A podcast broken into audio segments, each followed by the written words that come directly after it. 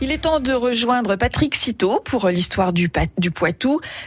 Les histoires du Poitou avec Pascal, euh, avec les histoires du Poitou avec Patrick Citeau, pardon, font escale aujourd'hui à Sauzé-Vossé en Deux-Sèvres, l'occasion de parler d'un pigeonnier pas comme les autres en cette journée mondiale de la Poste. En ce 9 octobre, c'est en effet la journée mondiale de la Poste, une date qui est en fait le jour anniversaire de la création de l'Union postale universelle à Berne, en Suisse, en 1874.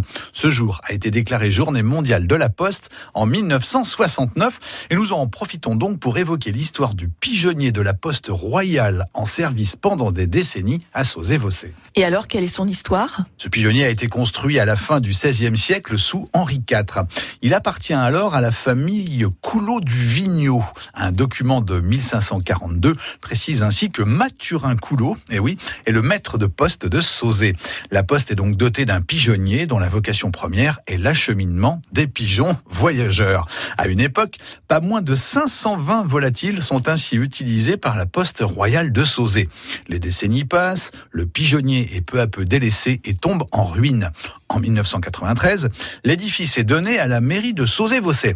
Débute alors un vaste chantier de trois ans. Le pigeonnier est carrément démonté et rénové. Il est finalement remonté à un autre emplacement. Depuis 1999, on peut ainsi l'apercevoir le long de la route départementale dès 948. Mais est-ce que le courrier était uniquement acheminé par des pigeons voyageurs à Sauzé-Vossé Et non, la poste royale faisait partie d'un réseau relié par des cavaliers. Sauzé-Vossé se trouve ainsi sur l'axe Tours-Bordeaux, long de 340 km. De relais en relais, il faut 24 heures aux cavaliers pour porter le courrier. Une aventure qui parfois tourne court comme vous allez le voir. Vers 1568, deux cavaliers sont ainsi assassinés en pleine course aux environs de Sauzé-Vossé. L'un d'entre eux n'est autre que le maître de la poste royale. L'histoire ne précise pas les conditions ni les raisons de cette attaque mortelle.